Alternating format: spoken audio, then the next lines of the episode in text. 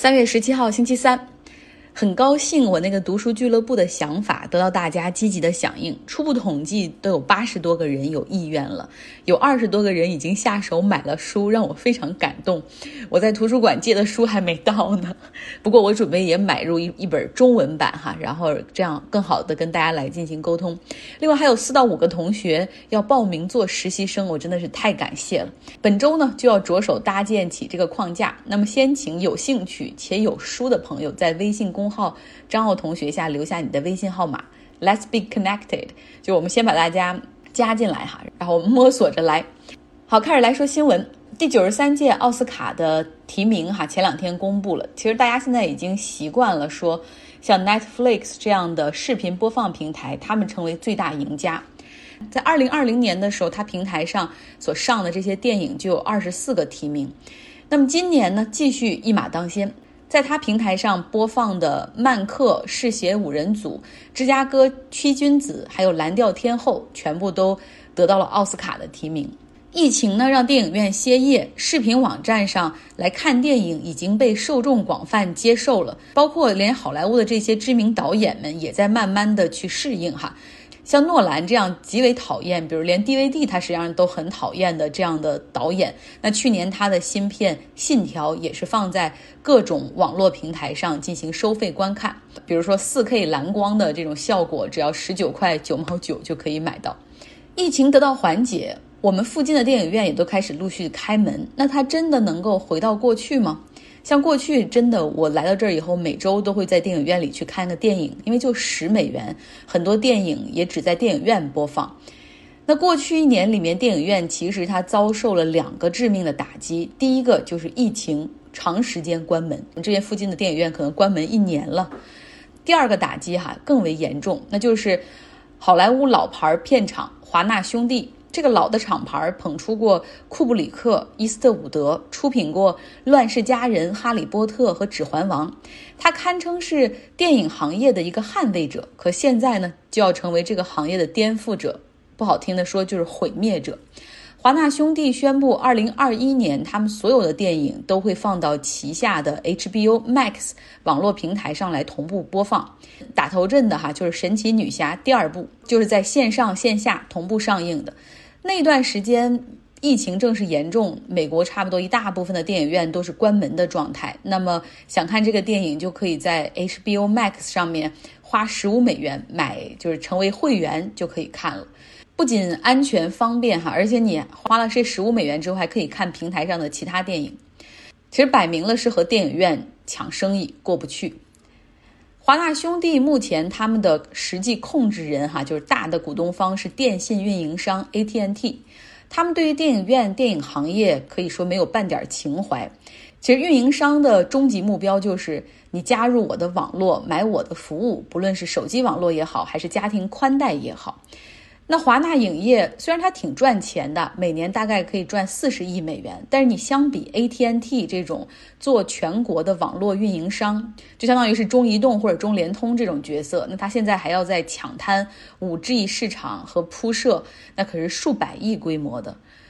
所以如果只让华纳作为电影这方面来赚钱的话，那对于 ATNT 来说简直就是毛毛雨式的回报。他们更希望通过华纳兄弟来打通一个生态，吸引更多的用户来加入他们的电信网络。那么 AT&T 认为说，华纳兄弟可以充分的利用2021年这个疫情，因为反正电影院那方面肯定是不景气嘛。那么利用这个时间，可以将更多的流量引向 HBO 这个平台。HBO 上面虽然它有很多的版权，也有很多的自制剧和电影，但它的视频平台业务一直做的。不温不火，那现在其实是远远从市场份额上来看，大幅落后于 Netflix、网飞哈，然后包括像像苹果、亚马逊、呼噜、迪士尼这些一经开出之后，就它在这个市场中也没有什么优势，所以有什么能够把这个电影院大电影同步放到视频网站上来播放更加吸引人呢？本月十八号。华纳兄弟还会在 HBO 平台上同步上映 DC 的《正义联盟》。这要说说 AT&T 的 CEO，一个土生土长的洛杉矶人 Stanky，它是一个典型的那种商学院的，按照商学院教科书规则来行事的人。他也不是硅谷科技公司的那种风格哈，就是容易被那种炫酷的 idea 搞嗨。他和 AT&T 整个这个公司的风险偏好都比较低，然后更是那种会计合理性所主导的公司。Stanky 他在 AT&T 公司内部的晋升，就是伴随着电信运营商 AT&T 他对卫星电视 DirecTV 的并购，以及对华纳兄弟 HBO 这些资产的并购和整合。Stanky 他希望说能够将这些优质的内容资产盘活，然后呢再造出一个 Netflix 网飞的奇迹。只不过呢，更多的要把用户的流量哈来引入到电信套餐上面。再从营收的角度说一点，就如果这个电影哈它不放在电影院来播放，而放在网络上来播放，实际上对于华纳兄弟来说，也许他们能赚更多的钱，因为你投入到电影院是要给电影院来分票房的。有一个分账哈，国内外都是这样。这个片方提供电影场地和这个银幕，还有座椅等等这些，包括电，其实都是电影院院线方来提供。一张票价如果是一百块钱的话，在美国这边电影院会拿走四十五块钱，剩下五十五块钱分给电影的制片方。所以说，如果放在网络上来播的，那这个所有的收入都可以归片方所有。不难看出，哈，这个 AT&T 对整个电影行业没什么爱，更多的是利益的驱动。电影行业的人当然是非常憎恨这种做法，因为首先你这个用户习惯慢慢已经在养成在网络上看了。那如果你现在从制片方这边，华纳兄弟，你这么大一个老牌的片方，你有这么多片的资源，你你也放到这个网络上来看，其实，所以他们正在做的就是引导和摧毁一个实体行业。最大的一个弊病就是电影。同步在网络上放出之后，非常的容易遭遇盗版，所以现在很多的导演们都纷纷的表示说，希望整个大行业和环境都可以考虑到电影不仅仅是娱乐，也是艺术，还是产业，希望更多的尊重这个行业的运作规则，而且所有的导演他们也都说自己还是希望作品可以在电影院的大屏幕上进行上映。好久没有讲白宫里的事情了哈，其实特朗普走了以后，就白宫的新闻就变成了日常的 politics，就好像没有太多的意思了。其实我觉得这也是一个正常的事儿。如果全世界都那么关心发生在白宫里的事儿，其实就会很不正常。那么今天我们来讲讲拜登，讲两个让拜登左右为难的事情。第一个，沙特。两周之前，美国情报部门发布了一个报告，哈，就是说沙特王储现在掌权的这个本·萨勒曼要对《华盛顿邮报》的记者卡舒吉的死负有责任。其实，不论是民主党的内部，还是民主党这边阵营的支持者，他们都是希望拜登哈强硬的去对待沙特，比如说要对本·萨勒曼可以进行个人制裁，或者对沙特进行制裁，哈，然后来去撼动这个本·萨勒曼的这样一个权利。但实际上，拜登所面临的情况就是，本·萨勒曼毫无疑问、毫无悬念，他就是未来沙特的国王。他父亲已经八十五岁了，所以他的继位指日可待。而且他今年只有三十五岁，如果他当上国王之后，那至少是未来四十年啊，就是这个美国和沙特的关系，就是是由他来掌控的。所以从理性的角度上来看，那你不能够因为。卡舒吉一个人毁掉未来就是四十年美国和沙特的关系，所以拜登有这样的一个两难哈，在沙特问题上。那第二个两难就是难民问题。大家都知道，拜登政府会对难民哈和移民比他的前任要友好，所以他上任之后，从中北美地区北上的这种难民数量大幅增加。美国南部边境已经迎来了二十年来最大规模的难民潮，其中还包括数千名不满十八岁、没有父母陪同的未成年人。那美国政府也在边境城市开始建立大规模的收容中心，将给这些未成年的孩子们提供七十二小时的过渡安置，在这儿初步登记之后，再转给难民接纳和社会服务部门，等待他们的难民申请 case 被移民法官审理。但是因为现在数量巨大哈，然后美国这边的安置也出现了安置难的问题，在因为又因为疫情嘛，就你很难保证这个人之间的这种社交距离，所以有一个非常难的选择题放在他面前，就是那你现在对难民友好的政策，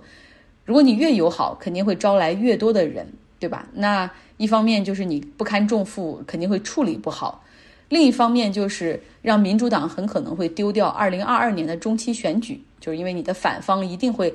大量的攻击你。那如果他对难民政策不友好，转变了呢？那别人又会指责说，那你和特朗普有什么区别？之前你的承诺都是骗人的。他的选民，包括民主党的议员，也不会放过他。所以现在看起来，就是白宫的这个椭圆形办公室还真不是那么好做的哈。政策的制定和处理是要讲究艺术和平衡的。好，继续来阿富汗的话题。美国呢，在去年和塔利班开始谈谈谈，后来达成一致哈，说我撤兵，那你保持和平，别再搞恐怖袭击和人肉炸弹了。之后呢，他又美国呢又让阿富汗政府和塔利班再进行和谈，那这一步就非常的难了，因为塔利班基本上是不屑于和政府和谈的，他们觉得就是你这个甘尼这个政府实际上就是一颗小苍蝇屎，你连首都喀布尔这个地方的地盘你都摆不平，我我何必要和你去谈？而政府这一方面则认为说，塔利班你其实就是恐怖分子，你就是极端宗教势力。我和你谈，就意味着过去哈，美国在阿富汗战争这十年都白打了，美国太糊涂了。所以在今年哈，一度双方就谈不下去了，就谈崩了，和谈终止。后来呢，还是拜登政府派出了特使，努力把双方拽回到谈判桌前。我们继续来听 Robert 的讲述。从二零零一年以来。阿富汗冲突的主要领域一直是农村，政府控制城市，塔利班则控制村庄和城镇，特别是南部的一些中心地带。但是到了今年年初，这种模式已经开始变化，塔利班已经开始盘踞在北部，他们的影子政府已经开始潜入城市。在喀布尔市西部的卡莱阿卜杜勒阿里社区，戴着黑色头巾的塔利班武装分子在街上漫步。政府人员则大多藏匿起来，警察躲在路障后面。阿富汗政府军用卡车经过时也不敢停。从技术上讲，警方和其他的安全机构并没有被禁止进入该社区，但是那些进入的人有遭到袭击的危险。塔利班正在当地收税，在街上巡逻，在高速公路上，每一辆卡车每天都要向塔利班支付过路费。附近的居民不一定很高兴看到塔利班控制，但是他们也不信任政府，因为腐败。塔利班武装人员两年前从邻近的瓦尔达省迁入了这个社区，这些天来，他们用这个据点在首都的其他地区发动袭击。当美国与塔利班谈判撤军时，美国官员明确要求塔利班结束自杀式爆炸和其他的大规模的武装袭击。而就在塔利班开始和阿富汗政府谈判之际，他们似乎发起了一场恐吓受过教育的社会精英们的运动。在过去的一年里，超过五百名阿富汗人在有针对性的袭击中丧生，其中许多人被站在汽车下面的爆炸物所杀害，其中包括贾拉拉巴德的女记者马拉拉·麦万德、军事检察官帕米尔·法赞和被杀的两名最高法院女法官之一的扎基亚。赫拉维，阿富汗式的城市里弥漫着深深的不安。塔利班否认对袭击事件负责，但阿富汗官员说，其中许多是哈卡尼网络策划的。副总统萨利赫说，在美国与塔利班达成协议之前，他向国务卿蓬佩奥和国防部长艾斯帕发出了关于塔利班这些行动计划的警告。蓬佩奥和艾斯帕则无动于衷。并非所有遇刺者都是塔利班的敌人。乌斯塔德·阿卜杜勒·萨拉姆·阿贝德在汽车炸弹刺杀中受伤。虽然他有时会批评塔利班，但他还是主张和平对话。他始终认为是政府以及美国的支持者在推动暴力。他认为对自己的刺杀是政府干的。越来越多的阿富汗人相信政府内部的人在指挥一些谋杀案。他们怀疑总统周围有人想要破坏和平进程。加尼否认他的政府中有人在幕后操纵这起谋杀案。副总统萨利赫也同样驳斥了这一个说法。他说：“他们把我们没有能力阻止有针对性的谋杀等同于同谋。”今年一月，北约驻阿富汗部队的指挥官奥斯汀·米勒将军飞往多哈，向塔利班传递了一个信息。最近的暗杀行动违反了与美国达成的协议。如果塔利班不收敛，美国可能会重新发动袭击。塔利班则坚持认为，他没有义务减少暴力冲突。他说，伊斯兰酋长国没有做出过任何这样的承诺。五十九岁的米勒是美国九幺幺之后历次战争的一部活历史。从二零零一年以来，他在伊拉克和阿富汗与特种作战部队并肩作战超过七年。在阿富汗，他追捕基地组织和塔利班成员；在伊拉克，他参加了消灭叛乱分子领导扎卡维的行动。他和他的手下遇到过许多阿富汗领导人、朋友和敌人，这十多年来一直都活跃在这个舞台上，而且现在还出了新一代的领导人。另一方面，从2002年以来，这里的美军通常服役一年就要轮换，每轮换一次，新兵都要学习了解这个国家，高级军官要制定新的计划。结果就是，美国在阿富汗驻军二十年，就意味着打了二十场不同的战役。米勒在美国驻军最多的时候来到了这里，并领导着一支规模一直在迅速缩小的部队。在美国曾经雄心勃勃的希望灌输民主和发展经济的地方。他给自己定下的使命很简单，不要让阿富汗成为恐怖分子的庇护所。但是他说有一个难点，因为为此你需要一个政府。拜登政府的高级官员说，他们在决定如何处理阿富汗问题之前要谨慎考虑。另一位美国高级官员表示，他们正在试图找出他们从特朗普政府接手的所有的坏方案中那个最好的。他们也意识到。如果拜登无视特朗普的协议，执意要把大约两千五百名的美军留在阿富汗，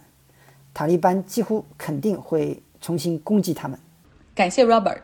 其实，在阿富汗的问题上也少不了巴基斯坦。就在今年初，哈谈判陷入僵局，要一拍两散的时候，而拜登政府也在考虑说，是否要继续特朗普的那个政策，还是或者是我们就撕毁和塔利班的协议。这个时候，巴基斯坦从他们的角度。郑重地告诉美国说：“你最好按照协议行事，因为巴基斯坦国内以及巴基斯坦目前的总理伊拉姆汗，他们都非常支持让美国撤军。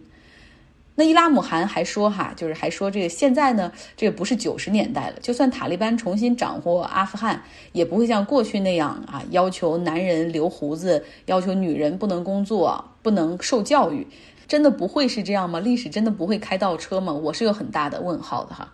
所以过渡到我们讲巴基斯坦这个话题，你会发现，其实巴基斯坦和美国理想中的盟友的样子，其实还距离很远哈。接着昨天的来讲，巴基斯坦呢，借着九幺幺事件后的局部反恐，以及八十年代苏联入侵阿富汗两场战争，与美国进行了利益的深度绑定，同时获得了巨额的经济，尤其是军事援助。可就在美国援助的眼皮底下，这里却滋生了恐怖主义。在二零零八年十一月二十六号，有十名来自巴基斯坦的极端宗教分子对印度的孟买展开袭击。在六十个小时里面，他们对十二个地点展开袭击，非常的有组织，有咖啡馆，有火车站，有居民区。然后他们用炸弹炸，然后 AK 四十七扫射平民。那么，另外还有一路人前往当地的非常豪华的大酒店，哈泰姬玛哈大酒店进行屠杀。总共在那六十个小时里面，有二百多人死亡。那这次恐怖袭击的背后，是由巴基斯坦境内克什米尔地区的这个恐怖组织。叫虔诚军，他们来组织和训练的。他们招募的人基本上都是非常贫困的那些地区的人，用宗教编织出美好的愿景哈，就是你们啊，这个为宗教献身可以上天堂，然后同时，这个组织也会给你家里人赏金大使，呃，有就是有效改善你们的家庭状况。招募起来这一大批人之后，他们对这些人进行集中的射击训练、战术分析、突击队，还有战术的实地演练、模拟等等，然后最终把他们派出哈，然后前往印度孟买，进行了非常残忍的恐怖袭击。美国呢，对于基地组织成员的审讯中，他们也得到一些信息，就是这个虔诚军实际上是对基地组织逃亡到巴基斯坦的这些人提供庇护，甚至直接给他们找安全屋。很多人担心，现在的虔诚军可能就是未来的基地组织。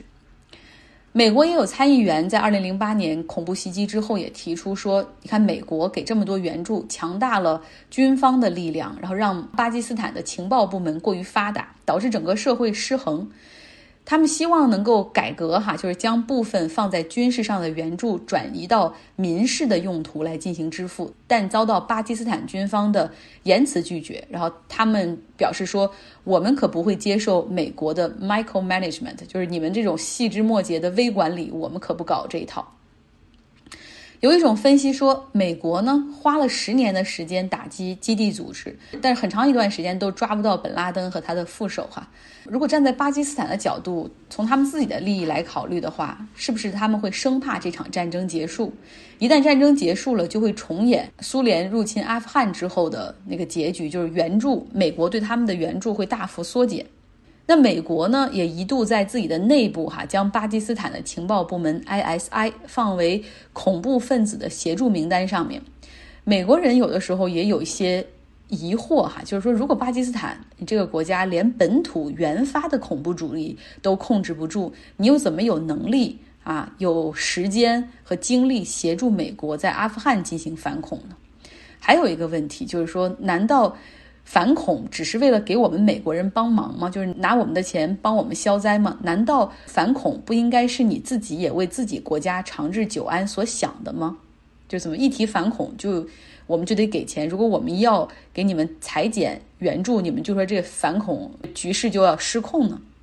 再来说本拉登，他所藏身的地方是阿伯塔巴德，他所藏身的那个三层楼的建筑，距离巴基斯坦。最好的军校，还，就是简称巴基斯坦的西点军校，只有一点三公里。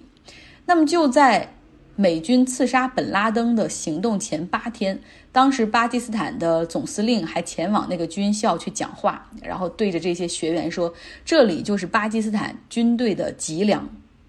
所以你知道这个地方的重要性了吧？本拉登所藏身的这个建筑呢，是一个非常不容被忽视的一个建筑。它有很大的院子，哈，这个它的土地面积是周边邻居的八倍之大。而这个院子四周有非常高的墙，大概四米高的墙，而且墙上都有铁丝网，还有锋利的那种金属尖。这个房子呢，有两层安全门，三楼还有露台。还有隐藏墙，方便观察和躲避，其实是非常可疑的。它的建造和存在是不可能逃不过军方和情报部门的眼睛的。讲到这儿哈，我只能把所有的事实讲给大家，但是不能够把接下来的阴谋论分享给大家，因为没有任何的证据，那揣测也只能到此为止了。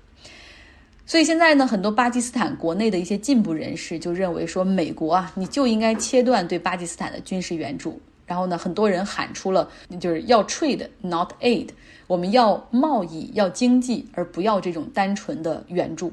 因为你这个援助只会让这个社会发展更加畸形。